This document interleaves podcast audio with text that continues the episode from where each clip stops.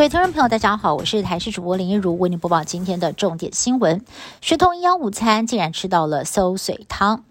台北市文山区某间国小上周五的营养午餐汤桶，疑似是团膳人员忘记收放到星期一，结果跟着当天的汤桶一起被送到了一年级的某个班上，导致两个学童吃下肚，幸好身体没有大碍。但是有家长剖文很酸，说这个汤桶突破了重重防守，进到了厨房，上了餐车，还被分装，为什么每个环节都守不了呢？对此，校方出面澄清，搬运汤桶的团膳人员疑似是新手，才会造成运送疏失。台北市教育局在今天也到校开。开会，从明天起，团扇业者停止供餐两周，开罚二点六万元。校方表示，不排除明年解约。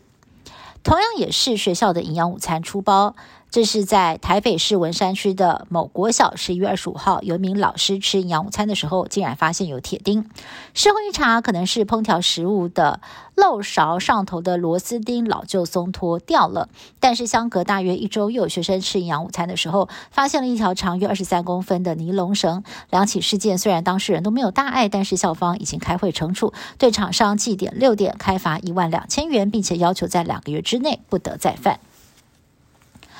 台中无期有一名阳性妇人跟患有脑癌的女儿确诊之后，很担心传染给也中风的先生跟年幼的儿子，带着女儿一人睡阳台，一人睡厕所。但是夜里头啊，天气很冷，体感温度只剩下五度，情急之下找上了抓过自己的远景帮忙。远景很热心，不但协助找防疫旅馆，并且还自掏腰包汇了八千块钱，让妇人解决燃眉之急。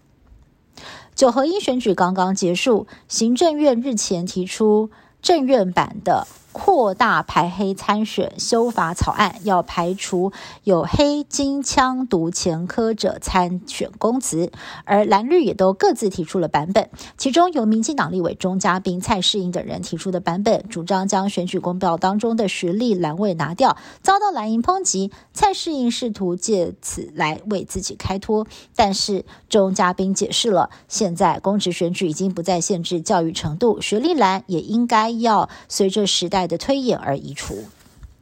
好莱坞巨星汤姆·克鲁斯主演电影《捍卫战士》续集，在今年的夏天票房开红盘，全球吸金累计将近四百五十亿台币。阿汤哥正在为他另外一部卖座的电影《不可能的任务》续集搏命，所有高难度的特技动作，阿汤哥都亲自上阵，像是摩托车冲下悬崖，紧接着定点跳伞，挑战史上最危险的特技动作。而阿汤哥敬业的精神，也是让大家相当的佩服。